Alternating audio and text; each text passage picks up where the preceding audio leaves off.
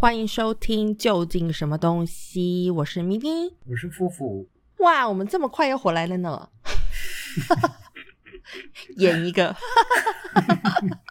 确实是蛮快的。我们离上一集大概过了半个小时吧。不要跟大家说我们是在同一天录的。好的，那我们这一集呢，要来聊一个有一点点严肃的议题。嗯，然后那个，因为最近其实我跟台湾蛮脱节的，所以如果夫妇没有跟我聊天的话，我可能也不太知道这件事情。然后就是因为最近台湾发生了一件呃校园的性侵就是丑闻，嗯嗯嗯，然后对，然后这个议题呢，据说现在在台湾烧的很热。那我们也不是要蹭热度，就是我们两个对这件事情，其实关于教教育体制跟呃所谓的 Me Too，就是性平，我们两个都非常非常的感同身受。所以每次只要有类似的议题出现的时候，我们两个就会。意外就分外的呃，怎么说？激动吗？对，愤慨，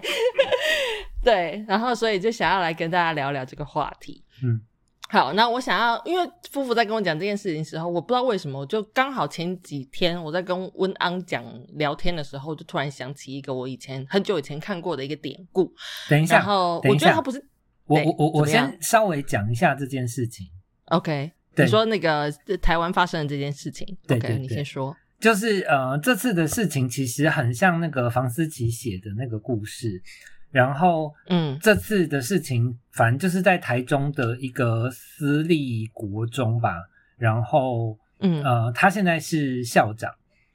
然后就是有二十年前的校友，就是向性平嗯。会提出申诉，就是他当年二十年前有被呃这个二十五年哦，对，就是被现在这个已经是校长，当年是导师的人性侵这样。嗯。对，然后、嗯然后这次呃，我在网络上就看到很多当年也被这个老师教过的学生，就是呃说出来说了，就是方方面面很多，不只是性侵，就是还有各式各样的霸权啊、威胁啊，然后甚至就是呃这个老师呃用来控制学生的手法已经近乎于邪教。嗯，对，嗯然后就是其实这个学校就是出了名的明星学校，是然后这个老师呢也是所谓的就是名师呃、怎么说明星名师，对，就是就是教出很多考上。据说考上第一志愿的学生们这样子，是所以是很受家长爱戴的一个老师。是嗯，好，继续，你刚才说，我只是在补充。哦，嗯，然后我我可以大概举个例子，就是什么叫做那个威权，甚至是有一点邪教的的的管理方式，就是呃，他他会让学生在联络簿上写，就是呃呃什么什么最优秀的人，然后最最差的人，什么之类的这种东西，或者是你最恨的人，班上的同学，哦，就是哦对然后这样子就是让他们互相憎恨这样。也不是互相憎恨，就是比呃较就是他这样子，他就可以就是有呃很全面的视角，就是他等于渗透进了就是这个学生团体嘛，就是即便他不在，他也知道发生了什么大大小小的事情，然后好的是坏的事，然后学生就会觉得他是一个像神一样的存在，因为他是全能全控的，嗯哼，对，嗯哼，很可怕。对，嗯，好，那现在我可以讲我要讲的那个故事了吗？可以可以可以，啊，我这个故事我其实我忘记我是在哪里看到的了。然后它的它的主题就是关于大象跟木桩。然后呢，我看到这个故事，它是说小象呢在小的时候就是。呃，圈养它的人为了要管理，就不让它乱跑嘛，所以在它小象的周围呢，就用木桩绕了一个圈，然后木桩的高度刚好就是小象的高度，所以那个象呢，它知道自己没有办法跨越这个木桩，然后就很顺从，就会待在那个圈圈里面。然后之后呢，大象长大了，当然长得很大，然后木桩还是一样的高度，就像小象那个时候的那个高度，所以高度没有改变。那象其实只要抬个腿，它就能跨越。但是因为它从小被圈养在那个框里面，所以它从来就算它长大了，它也从来没有想过要突破那个圈圈，因为他就觉得哦，我就是突破不了，所以他就是很乖的，也还是在那个圈里面这样子。嗯，然后这个、嗯这个这个故事是咪咪跟我讲我才知道的，然后嗯我就自己上网去查，然后我看到版本跟咪咪嗯说的不太一样。然后我们之前已经嗯。吵过，但是他坚持要讲他的版本，所以我就把我看到的版本再讲一次。OK，Go for it。就是呃，是说在马戏团里面，就是训练要表演的象，他们会把小象就是拴在木桩上，然后因为小象的力气其实是挣脱不了木栓的，然后但是反正就随着大象长大，然后大象的力气可以很大的，那当它变成真的大象的时候，其实它应该可以很轻易的拉动那个木桩，然后挣脱它。但是他们那个时候已经被训练到，他觉得木桩就是一个很强而有力的东西，所以他们根本就不会试着就是去挣脱那个木桩。嗯嗯嗯。我讲完了，嗯，哎、我就说啊，这不就一样，就是那个象征是一样的意思，到底为什么一定要一字不漏的一一模一样呢？你就是被那个框框圈住的人，没有，我是 你就是被那个装怎么样？没有，我是怕我你们是怕有黑粉没有黑粉来、那我怕我们的听众里面有真的很聪明的人，就是听了觉得怪怪的，像我一样这样子。屁啦，哪里怪怪的？少在那边。对，好，反正这个故事呢，我就想说，我们以这个来为引言，嗯来讲一下。我觉得我们整个嗯，台湾的教育制度啊，或者是社会体制啊，其实真的有蛮严重的问题的。嗯那我觉得我们是不是其实都是像那个像一样，就不管是被呃拴住好，还是被圈住也好，我们嗯是不是都像那只大象一样，就是我们没有试着要去挣脱过嗯这个体制？其实我们不需要去，不需要被拴在那，不需要被圈在那。但是我们为什么连试都不试这样子？嗯，我我我真的嗯觉得是。然后其实这个以前我们也有讨论过啊，我我以前在别集有说过，就是我小时候也碰过很糟糕的老师，然后因为他，嗯。就是我就开始变成一个很叛逆的人。然后但是在在那个之前，呃呃，我我我真的就是那种呃想要追求成为资优生的人，然后所以嗯。呃，我我的人生就真的呃会给自己很大的压力，然后会想要讨好所有的大人，或者是不只是大人，嗯就是我要讨好我身边所有的人，让让大家都觉得我很棒这样子。然后我小时候甚至会嗯讨好那个理发师，因为因为小朋友都坐不住嘛。然后我记得我嗯小时候被我妈带去那个剪发，然后那个他们就是会放一个板凳在那个一般的那个呃座位上，嗯对，然后其实很不舒服。然后我记得我有一次就是被、被称赞了，就是哇好乖哦，都不会动哎。然后我从此嗯开始就成为一个不敢动的人，，Oh my god，，对，因为会被称赞。嗯，对。那我到底是出了什么问题？因为我们在讨论这个的时候，其实我就说我从小就是一个很叛逆的人，我真的，我觉得我从来都没有在体制里面，没有没有，我觉得不管是什么不是一个叛逆的人，嗯，我是没有在体制里，也不是，没有要没有叛逆啊，我就是没有在这个系统里面啊。嗯、也你在这个系统，但是你不知道你在这个系统。嗯，对，可是不知道的话，但是你还是会，我不是那种就是还是有在 follow 这个系统任何事情的人，我就是完全 ignored，没有没有，就是这个系统跟我是平行宇宙。差不多，差不多。就是如果对以那个小象跟木桩来说的话，就是你从头到尾嗯你也没有看到那个木桩，然后你也不觉得你有被那个木桩绑住或圈住，然后就算真的就是你觉得好像有被什么东西拉着，然后那个你就会转头，然后看那个木桩说：“你看，你不能动，我在这边我还可以动，但是你不能动。”我觉得你是这种人。嗯，但是我你这样这样讲的话，是我其实还是有被这个系统绑住啊。只是我自己没有意识到。但是我我觉得我不是，我不是没有意识到，而是我没有在这个系统里面，所以是不一样的。OK OK，没，因为对我来说，就是你还是在这个教育系统之下长大嘛。对，但是我从来没有 follow 过任何一个东西。就比如说老师，比如说你看你你以前在良好的教育下长大，嗯然后家家长老师会叫你做什么做什么，你为了要表现好，就是成为一个好学生，你会去力求表现，然后去遵循那个规定。嗯可是我从小到大我没有做过任何这种事情。嗯嗯我小时候第一次上小学，就上小学，废话，第一次上小学 就是第一次去学校上课，就除了幼稚园以外，其实幼稚园相对是非常 free 的嘛，你就可以到处跑。然后第一次就是开始认真的上课，然后我我就已经其实在体制外的，因为我早读。所以我是去我外公的学校去念小学，我外公他是学校的老师，然后我我不知道是不是因为这样子，所以我就觉得我自己是就是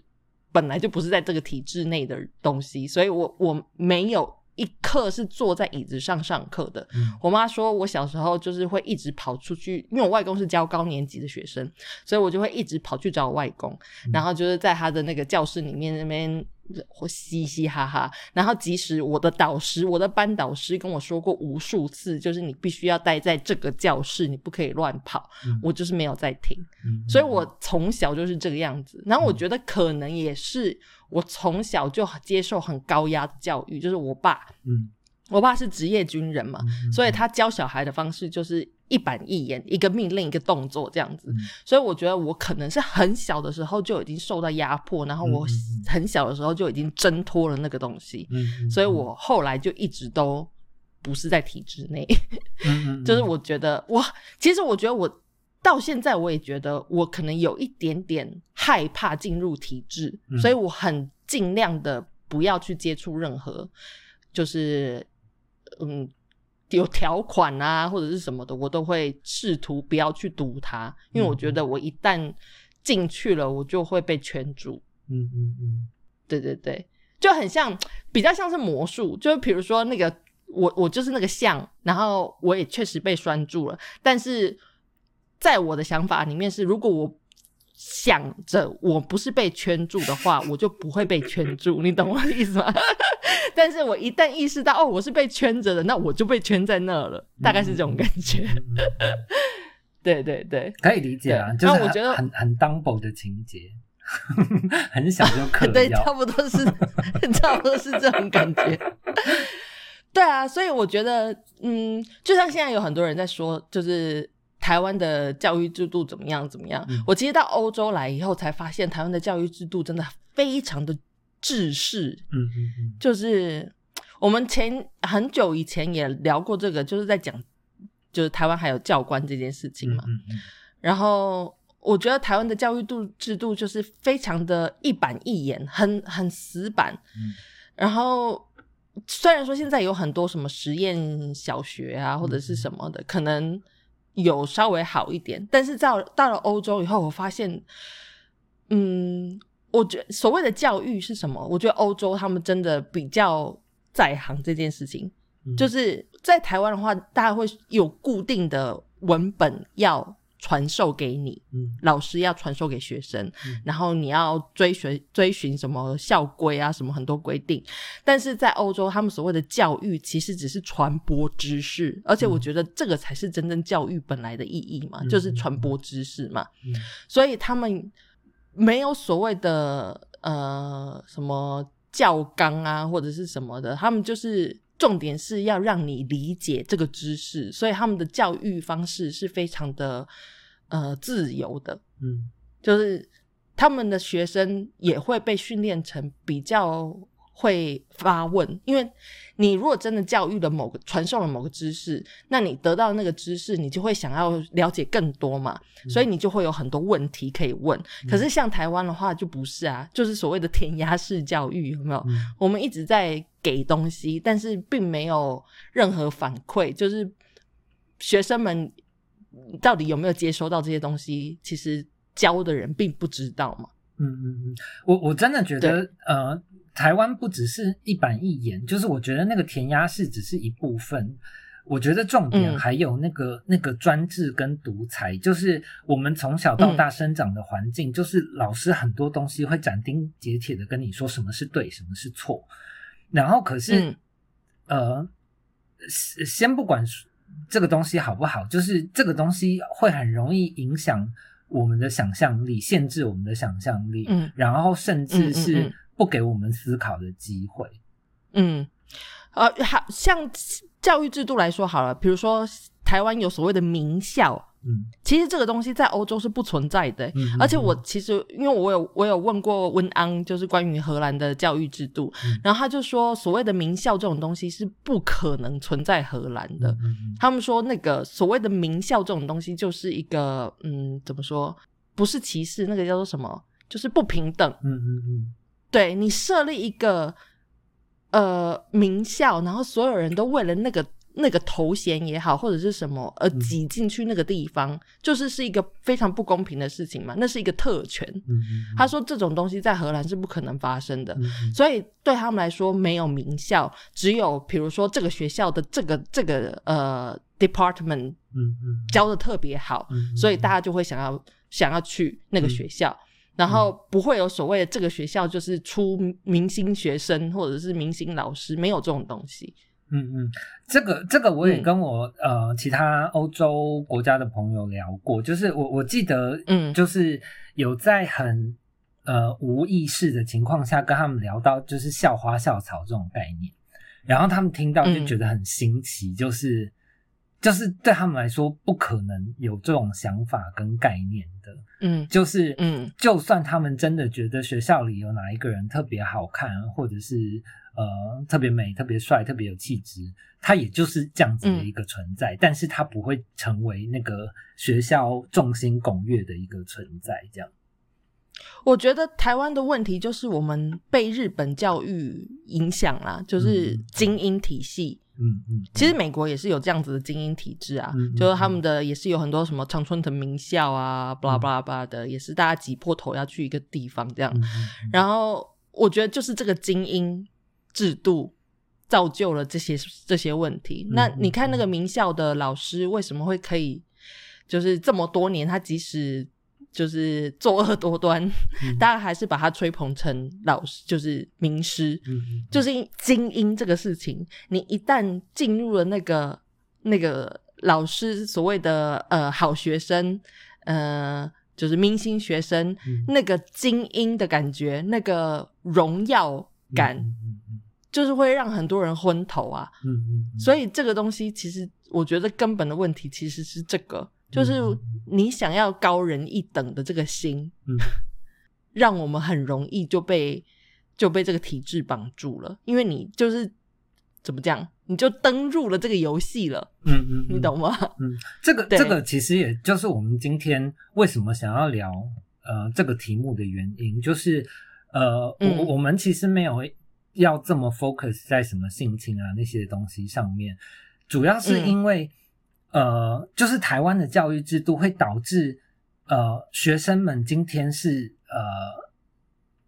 怎么说？是是 totally blind 的在这个体制里面生存。譬如说，我今天想要当一个自由生，我想要当一个乖小孩，然后嗯我为了让老师喜欢我，就首先我会觉得老师讲的什么都是对的，然后再来是嗯那个老师今天说我什么不好的时候，我不会去检讨这个，呃，我不会去思考这个这个不好是因为我还是因为其他人，或者是因为体制。这些东西，然后我我只会一昧的想着、不行，我要让老师喜欢我，然后嗯。而吞忍了一些东西，然后我觉得就是因为这些东西造成了这个、这个性侵事件，居然可以被隐匿了长达二十五年之久。嗯，然后是啊我觉得真我觉得正可怕的是这个东西。对，我觉得真的就是就是刚刚说的那个精英的感觉嘛，就是你想要那个荣耀感。我觉得不止在教育制度上，整个社会体系其实都是这样。我觉得东方就像你刚才说的校花校草这种事情，就是会造成非常非常多的不平等。所以在台湾，我觉得性平很难推，就是这样。嗯然后呃，也有很多人说啊，那我要怎么教小孩啊，巴拉巴拉的。那我觉得这个，你看现在的人还是会觉得女生就是要女生的样子。嗯那什么是女生的样子？嗯就是你要端庄啊，然后你要呃懂得 懂得刺绣啊，嗯懂得下厨啊什么的，这种这种才是好好妈妈，就是可以成为好妈妈的人。嗯然后我觉得这个东西还是根深蒂固的在每一个人的脑海里面，然后我们就是成为了什么样的大人，我们就 pass 这个到下一代去。嗯嗯所以我觉得其实我们身边现在有很多嗯、呃为人父为人母的朋友，嗯其实我每次我不是要批评他们怎么教小孩，只嗯是我每次看到他们教育小孩的方式，我都是有点心惊。我就想说，因为你是这样长大的，你可能被这个社会体制压制。嗯然后你这样子长大的，然后你把你的痛苦现在又 pass 给了下一代，就是你要你的孩子也跟你一样，在这种压压缩、压迫的社会环境跟想法里面长大，那你的小孩子长大就是跟你一样会很痛苦啊。嗯嗯嗯这是其实会让我觉得恐怖的事情，嗯就一代传一代。呃，对啊，所以所以我，我觉得，呃，就是我我们今天讲这个，就是我我是希望这次的事件，然后甚至呃可以扩及到，就是可以挖出来更多，就是因为我们这一代人长大了、成熟了，我们是有社会力量或社会影响力的人，然后我们可以把我们过去，就是我们可以爬梳一下自己的历史，然后想一下，呃，我们过去曾经受到怎么样糟糕的对待。然后我我们可以挣脱那个栓，那个不木不只是挣脱那个酸，就是我觉得我们就是要去整理好这个东西，然后我们现在有能力了，我们要去呃监督我们的教改，把它把那个教改监督成一个就是呃符合时代，然后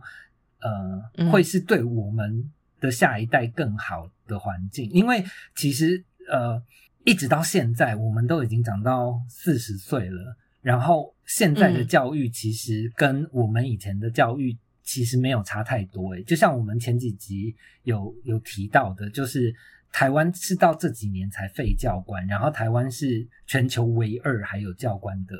国家。嗯，对，嗯，就是就是那个教改到现在还没有改到一个令人放心的程度，真的是一个呃非常值得大家关注的事情。嗯，对啊，你说的那个，我们是民主国家，但是我们的很多体制其实都还是处在一个很专制的状态。嗯对，我们的民主其实是很卑鄙的状态，就是我们是婴儿，嗯。婴儿民主国家。就是我我觉得这个这个时间差真的让人会有一点担心，就是呃，像这一次呃，最近台湾在全世界很红嘛，然后也很多人就是来称赞，就是台湾的民主制度，因为台湾的民主是呃很和平转换的，然后又是嗯。呃，因为它是个 baby，所以它是一个非常有活力的呃民主制度，然后呃目前也嗯。发展的很好。然后，可是我们的教育就完全没有跟上我们的民主发展，就是这一点，嗯哼，对，很让人担心。是啊，这样教出来的孩子们怎么会呃，就是他是我们的下一代嘛？那我们的未来就是会是他们是嗯、中流砥柱，是这样说吗？真的啊、如果因为说我们没有把他们 因为就拿这个民族他们没跟上，那要怎么办呢？就拿我来说，就是呃，即便我现在已经觉得我是一个稍微觉醒的的的的呃知识青年，呃知识中年，对，然后呃，我也会觉得不要有歧视啊，然后男女平权啊，这些这些就是也是我非常非常支持的东西。可是哦，就是呃，我这几年就是在在反省自己的的所有的价值观这些，我发现我其实对女性还是会有比较苛刻的要求，因为我自己是希望我自己是一个很优雅的人的人。嗯，然后，所以嗯。今天当我看到一个女生，就是如果她不剃腿毛，然后腿毛超级长，或者是她坐的脚开开，或者是她吃东西稀里糊涂，我觉得，呃，我对他们的 judge 感会比对男性更重，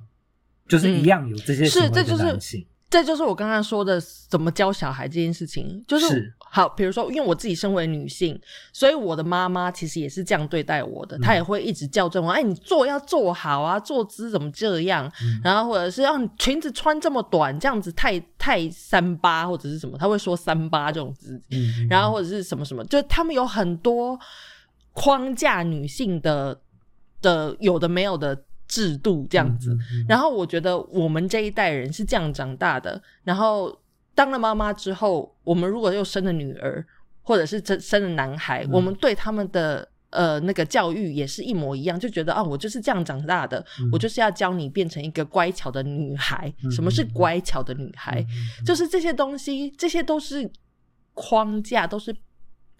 我不知道怎么说哎、因为我自己其实从以前到现在，我非常反对这种事情。只要有人说你做要有做相，我就会很生气。嗯就是说你做怎么不像女生？嗯然后或者是我穿那个短裙什么的，然后也会也有人会说啊，你这么男人婆的人，你怎么可以穿短裙什么的？嗯我对这种事情我都会非常生气。嗯我觉得我是一个没有框架的人，然后嗯我想要我的心情怎么样，我就穿怎么样子，我管你的。嗯可是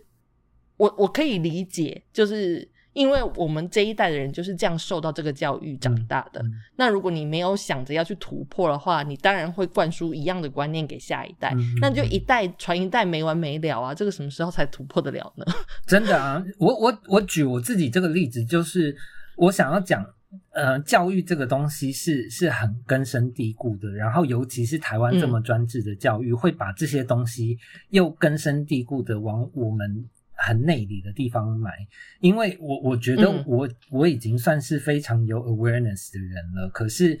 这个东西我还是要想一下。对啊，就是我还是要想一下，我才会想通。好，譬如说，我看到女生今天有很长的腿毛，我会不舒服。然后我、嗯就是我我自己，就是如果我呃不是这么有 awareness 的人的话，我当然会觉得哦，那个就是不雅，然后我就是雅的这样。然后可是我嗯今天会开始检讨这件事情，就是我反过来想，就是我今天是一个会剃脚毛的男生，那如果有人来嗯 judge 我剃脚毛这件事情，我也会觉得关你屁事。嗯，对是啊。就是这些都是标准，是人定的嘛？嗯嗯那我们为什么要定这个标准？你可以说哦，好看不好看，然后你喜欢或不喜欢，那个是你的事情。嗯但是你不能去控制别人，一定要变成你你喜欢的那个样子，或者是你觉得对的样子，那个就是错的、啊。真的，嗯所以我我现在稍微有长大一点，我就学到，就是那个我喜欢优雅是我家的事，然后那个对，然后他不喜欢优雅那是他家的事，就是我没有资格 judge 他，他也没有资格 judge 我，就是你爱干嘛对，而且重点是重点是他可能也不觉得那是不优雅的，他就觉得他这样美啊，你管他呢？就是这样，对，所以我觉得要教小孩的话，大家可以是这样子教小孩好吗？你不要跟他说哦，你做要有做相，或者是男生就是不可以哭，我觉得这些都是错的，嗯就是呃没有一定，嗯。嗯。我我我我还想要讲一个一个小故事，就是我最近见了我很久，大概有十几年没有见的表姐，然后她住在加拿大，那她嗯。有、呃两个小孩，呃一个男生一个女生，然后呃今年大概就是十几二十岁这样，嗯。然后他们的爸爸是呃波兰籍的加拿大人。嗯哼，对，然后而且我表姐已经去加拿大生活非常多年了，然后结果这次我们吃饭的时候，就是那个我表姐还是在餐桌上说出了，就是那个呃，她以后还是要靠两个小孩养，然后那个、哦就是他希望那个男生可以去当律师，然后女生可以当医生。我听到我整个就是、对，就是我我真的可是你表姐是不是啊算是上一代的人？呃算是她就是卡在中间，嗯，对。所以我说，我说这其实跟环境其实也没什么关系啊。你就是你你，嗯，怎么说？你看他住在加拿大，可能加拿大的一般的呃社会制度啊环境其实不是这个氛围，但是他出生长大的家庭是这样教他的，嗯所以他。那根深蒂固，他没有办法改变，所以我觉得最根本的还是要从你嗯怎么教小孩 去改变。嗯嗯嗯，对啊，就是就是我在说你是那个在听节目的爸爸妈妈们，指着他们的鼻子骂。对，有有，我没有在骂，我只是在给你一个呃温柔的告诫。嗯 对啊，就是我真的觉得，就是教育其实真的是很很严重、很很重要的事情，就是大家真的要正嗯视台湾接下来的教改。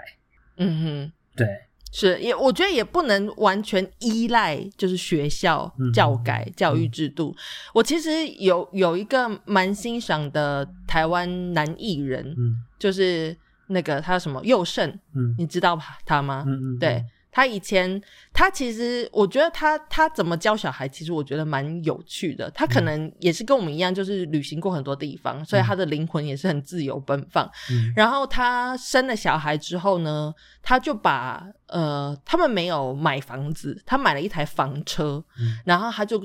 跟他太太，然后带着小孩，他们去嗯、说是环游世界嘛，我不知道他们有没有出国，但是就至少是整个环台湾这样子，然后就是呃做吉普赛人的生活这样子。嗯然后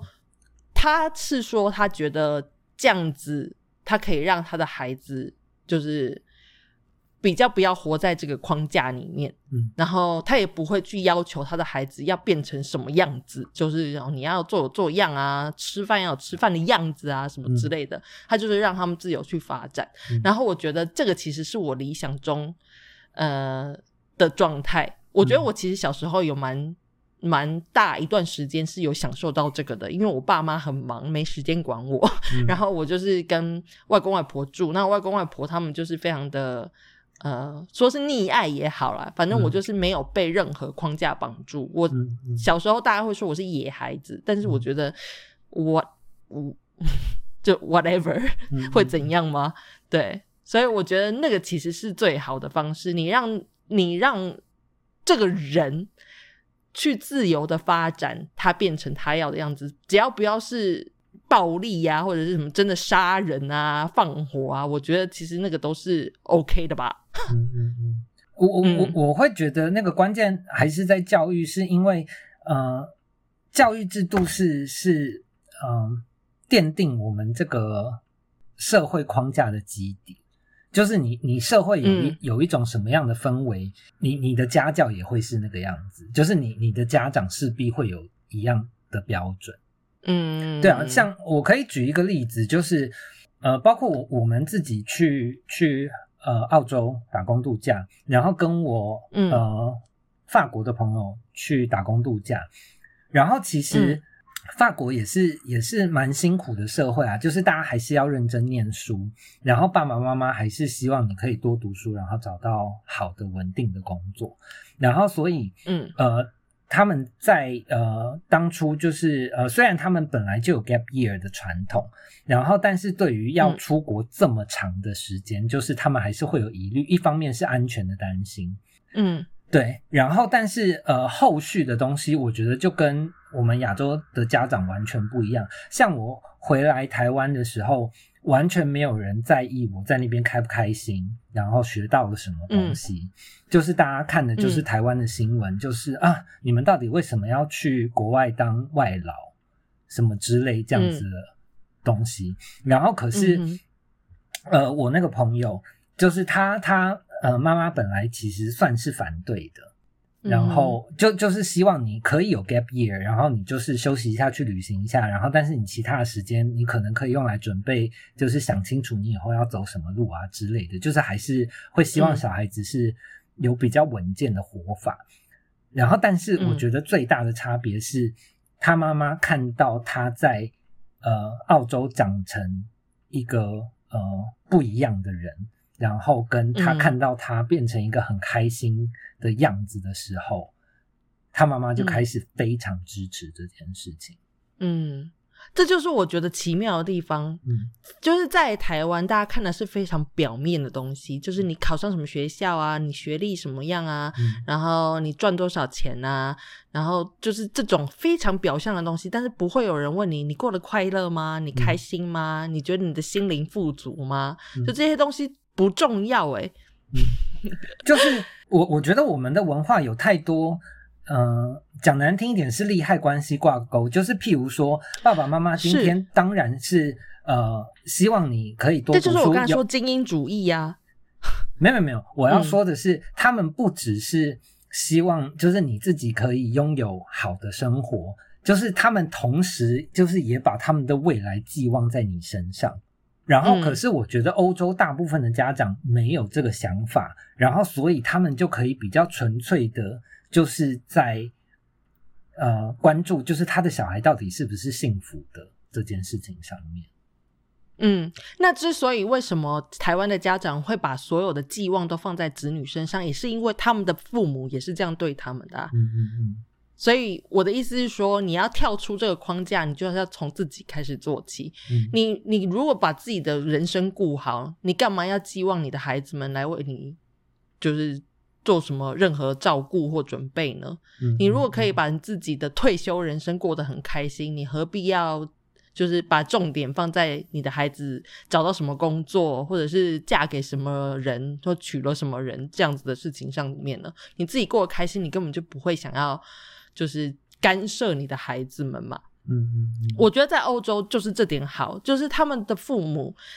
有自己的生活，嗯所以他们嗯其实也不太会希望孩子们来打扰他们。嗯嗯，所以我像我昂，如果说有时候要回去他爸妈家，他爸妈都会觉得被打扰，就想说啊，我们有计划嘞，嗯，对。可是台湾的爸妈不是啊，一直打电话问说你到底什么时候要回来？啊，嗯你钱这个月的钱怎么还没有给我？嗯就是都是在问这种问题。对，所以我们不能再继续荼毒下一代人了，好吗？嗯我们要那个改变一下。然后我还要，你刚刚我刚刚想到另外一个故事，另外一个典故呢。这也这真的是典故，就是所谓的领头羊。就有一说是那个羊群的领头，就是不管走到哪里，其他的羊都会跟从嘛。嗯那这件事情呢，是发生在有就是在悬崖边，他们在吃草，然后风很大，那那个领头的羊呢，就不小心被吹了一颠，然后就掉进悬崖里面。那其他的羊一看到它掉进悬崖里面，就全部都冲进去，然后就是一整群羊都跳崖自杀。嗯，对。那我觉得我们在台湾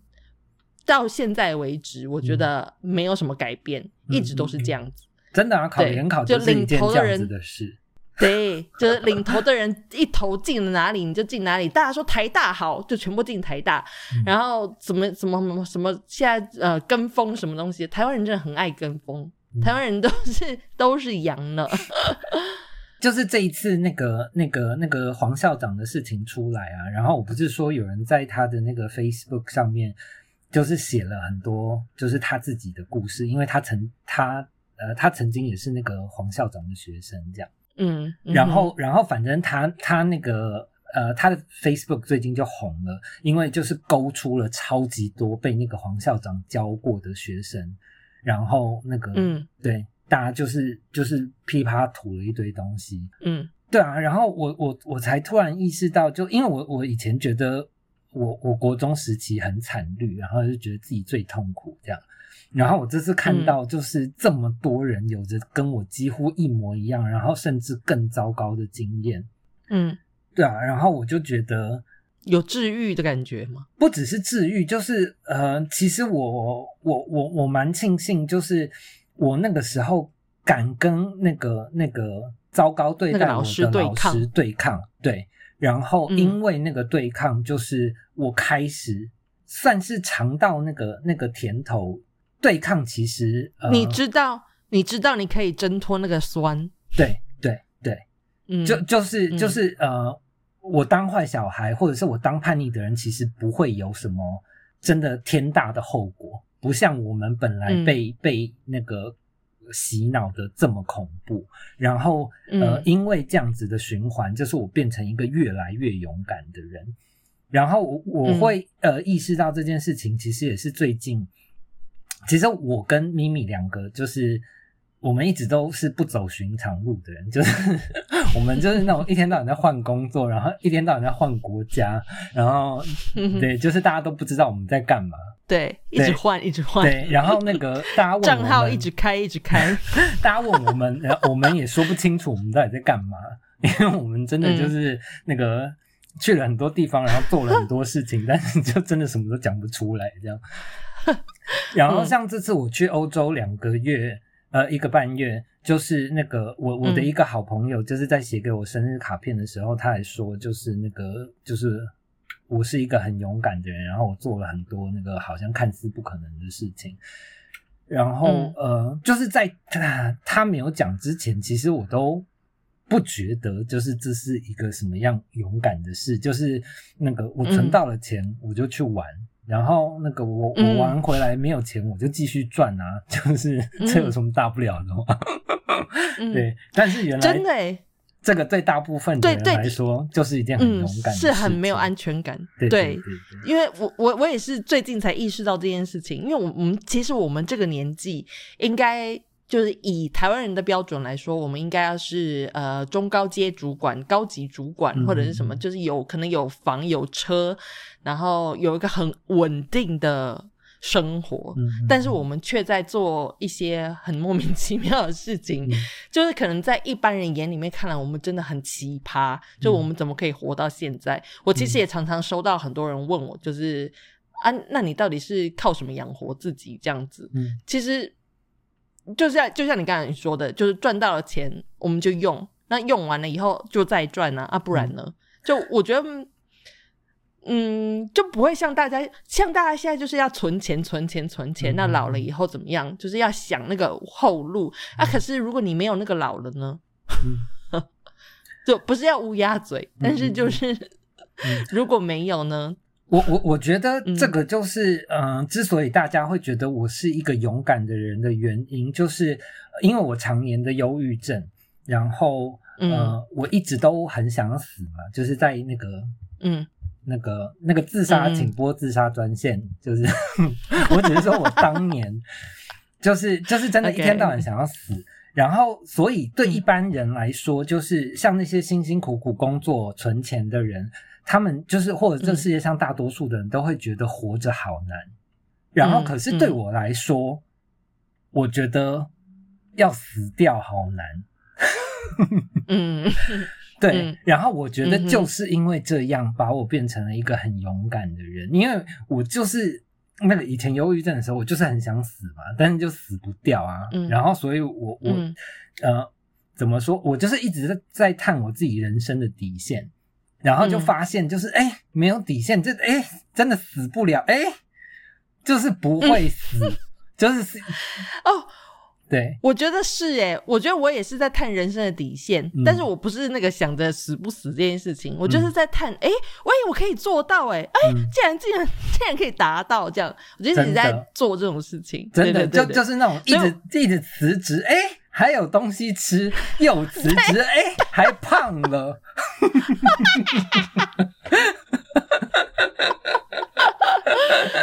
我觉得其实真的是，嗯，也有一说说人就是不要不要害怕做梦，虽然这样听起来很蠢，可是我觉得真的是。我我觉得也不是光做梦这种事情，就像刚刚我们一开始讲的那个小象跟木桩的故事嘛，就是你你你其实有能力去拔掉那个桩的，只是你没有去尝试。那我觉得很多人就是在在那个连尝试都不敢尝试的那个阶段就放弃了，嗯嗯，就只是想。那个不是那个就不是梦想，你要去实实践它才行。嗯嗯，就是你就真的去试着把那个桩，你就抽用力一点，把那个桩拔拔看嘛。啊，拔得掉就拔不掉，拔不掉就算，拔不掉就是你本来的样子啊，那有什么差？嗯，对，就没有什么可以失去的。所以我觉得我们也，我觉得我们也不是勇敢的人，我们就只是比较北吧。没有，我们今天。在我们就是去拔桩的人呢，没有，也不是拔桩。我我们今天在讨论 rundown 的时候，我还有跟咪咪讲说，就是我真的很庆幸，就是那个我呃我啦，就是我是一个就是抗压性很很低的人，就是我是我是一个那个就是很爱辞职的人，就是真的只要我不开心，我觉得去上班痛苦了，我觉得去上课痛苦了，我真的就不去上课，我真的就不去上班哦。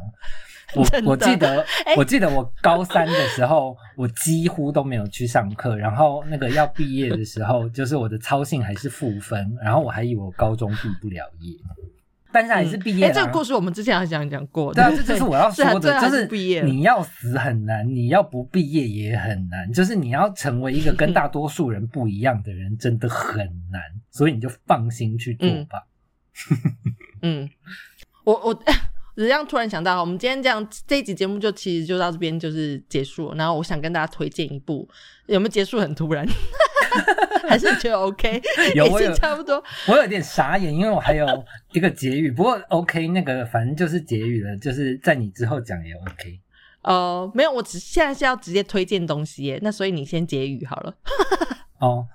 好，就是这这这个跟这次的事件比较有关系，就是嗯、呃就是嗯譬如说小朋友在学校受了委屈，回家跟爸爸妈妈讲，像我当年的事情，我会受到这么大的打击，就是因为我的妈妈不相信我，然后相信老师。然后还还嗯还来责怪我，就是就是你怎么可以是一个这么糟糕的小孩，居然还污蔑老师这样？然后嗯这个东西带给我非常大的阴影。然后所以，嗯哼，就是我要说，要提醒各位爸爸妈妈的事情，就是拜托相信你的小孩，老师无论怎么样，他就是一个外人，你的孩子就是你的孩子，你不管怎么样，你都嗯应该要相信他。他不好，你应该要教他，但是你应该要相信他。然后，嗯。然后我也要提醒所有现在还在受苦受难的学生们，就是如果你今天嗯。觉得有什么东西不对劲，你要相信你自己，你不要相信老师，你不要相信爸妈，你不要相信家人，你要相信你自己。嗯，对，没错。我觉得你对、嗯要对自己更有自信一点，要相信你是可以拔掉妆的那个像。嗯，就是你，你如果觉得就是有什么东西让你不舒服了，让你觉得委屈了，那那个东西一定有不对劲的地方，你要想办法，嗯就是去找出那个东西，然后想办法去解决它，然后不是让你的老师或者你的爸妈跟你讲说没有啊，这个东西没有什么，然后你就没有什么，嗯。然后这个东西就跟着嗯。你走了二十几年，你才发现你自己受了很大的伤，这样子。嗯。嗯。嗯。我讲完了，嗯嗯，对我我觉得其实那个，我想要补充一下，我觉得那个。经过了二十五年，他可以说出来，我觉得这真的是一件很了不起的一件事情。哦，我觉得大家也不要去，为什么每次这种事情出现，就会有人要检讨受害者？我真的不懂。我不反正懂啊，我觉得我觉得超受激励的耶。对，我觉得这件事情其实是非常激励人的。嗯其实就像你你说这件事情出来的时候，多少有一点治愈你，然后嗯跟其他同样发生类似事件的人，我觉得这是一件非常了不起的事情。所以真的啊我很感光是谢这个人二十五年后把这件事情说出来。真的，我光我我今天看到这个新闻，然后嗯我我光是想到这些跟我同龄的人，然后曾经受过嗯这么多磨难的人，都跟我一样，现在好好的活着，我就真的就是老泪嗯纵横。嗯，对。好，那我现在要推荐的可以了吗？可以结束了吗？OK OK，OK，我我要推荐这部是我最近就是在昨天才看完的一部电影，然后它是英国的喜剧演员呃编导跟演的一部片，就是英国的 Office 的那个演员，我忘记他叫什么名字。然后这部片的片名叫做《The Invention of Lying》，就是呃什么要怎么翻呢？说谎的就是发明。发对发明说谎，就是这件事情这样子。然后他，我觉得他的剧情就是很一贯的英式幽默，然后是他在那个世界里面，是所有人都很诚实，嗯会完全表达自己的，就是我们平常的心声，就是直接会说出来这样子。就没有办法说谎。嗯然后他是第一个可以把谎话说出来的人。然后我觉得有趣的是，这部电影里面他讲了很多，嗯，关于谎话是好是坏，嗯有很多不同的面向。就是谎言有的时候可能是非常非常呃激励人的，嗯嗯，或者是可以鼓舞士气的这样子。但是有的时候谎言就是单纯的谎言这样。所以我觉得蛮有趣的啦。那我不知道跟今天的这个主题有没有什么相关。我是你在刚才讲的时候，我就突然想到，哎、这个好像可以推荐一下，所以那个就推荐 大家有兴趣的人可以去找这部片来看一下。OK 啦，听起来还是蛮就是跟体制相关的东西，而且一听就是是那个很很英英式的东西，非常英式，对，所以他在那个 IMDB 的分数不是很高，但是我觉得是因为美国人看不懂英式幽默，对，他们就是在开所以大家可以去就是那个爱说谎的玩笑，这就是英式应该是吧？对，好喽，那你有什么要推荐的吗我没有，？OK，那我们就这样子哦，好的，拜拜。拜拜。我讲完了。